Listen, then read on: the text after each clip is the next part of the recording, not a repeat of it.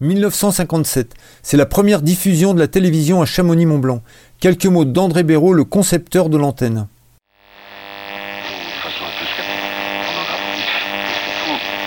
Je travaille dans la télévision depuis très longtemps. Maintenant, je suis à la retraite, je fais uniquement des locations de télévision.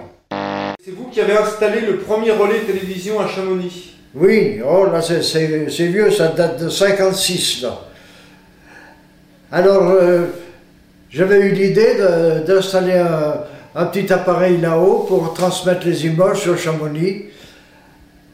J'avais bricolé un, un petit émetteur que j'avais installé là-haut.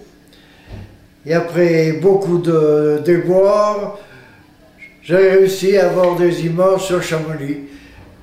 J'avais installé des antennes, réception pilote et émission, même canal, canal-canal.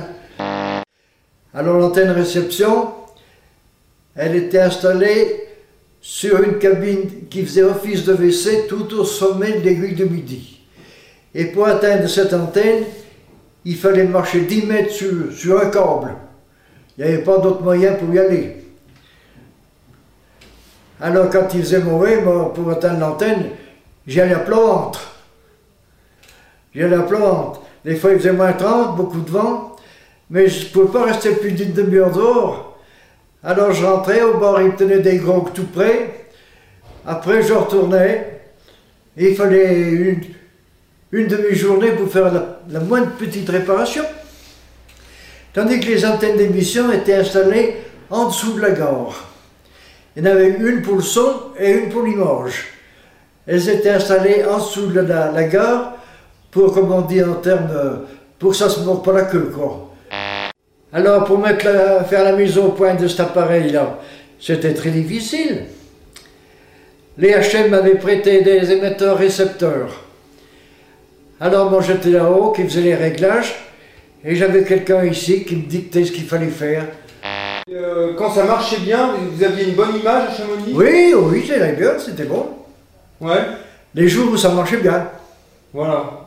C'était pas souvent. Ben, premièrement, il n'y avait pas beaucoup de courant, et puis il y avait les questions de, mauvais temps, de givre. C'était tellement bien exposé là-haut que c'était difficile. Hein. Oui, alors comme il y avait très peu de courant, je faisais marcher sur batterie. D'accord. Et un jour, je suis descendu à Salanches, acheter un redresseur pour, pour charger la batterie. Je monte là-haut, je le pose, j'avais à peine sorti les doigts dessus, il y a eu un coup de tonnerre, un coup de foudre comme un coup de tonnerre. Et mon appareil est parti en fumée. Dans le moment, nous étions trois à, regarder la télévision. Il y avait Jean Coutet, un ingénieur électricien, le receveur des postes et moi. Et voilà. Et tout Chamonix venait la regarder, regarder la télé chez, chez vous, non? Oh, même pas, je faisais pas de publicité. Non. Votre expérience, elle a duré combien de temps de télévision? Oh, plus d'un an. Plus d'un an? Les, droits d'auteur, ils me sont tombés sur le dos.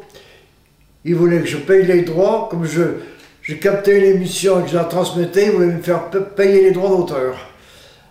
Alors moi j'ai mis pris tout mon matériel sous le bras et j'ai tout redescendu. Alors après, euh, quand j'ai tout, tout abandonné, je suis allé à Paris voir M. Var.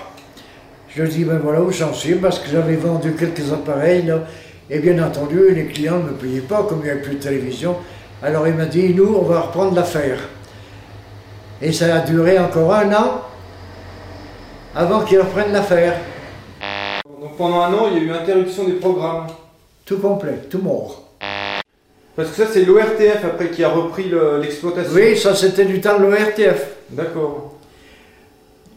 Et c'est vous qui vous occupiez de la maintenance? C'est moi qui faisais la maintenance, oui. Tout seul, pour le Chamonix? Oui, alors moi je montais là-haut à l'aiguille comme, comme je voulais, pas de problème. Hein. Le, directeur de l'aiguille du Midi, c'était mon cousin. Alors moi, je sautais dans la benne, puis j'allais voir là-haut ce qui se passait. J'ai monté en moyenne deux fois par semaine là-haut. Et c'était au point, ça marchait bien? Des fois ça marchait bien, des fois pas bien. Alors, une fois, il y avait un match de foot. C'était en panne. Alors M. Pocachard, il m'a dit, il faut absolument que tu ailles dépanner ça pour qu'on puisse voir le match. Il m'a monté sur un petit plateau, là-haut. Il m'a monté à l'aiguille sur un petit plateau. Et je suis pas redescendu, j'ai couché là-haut.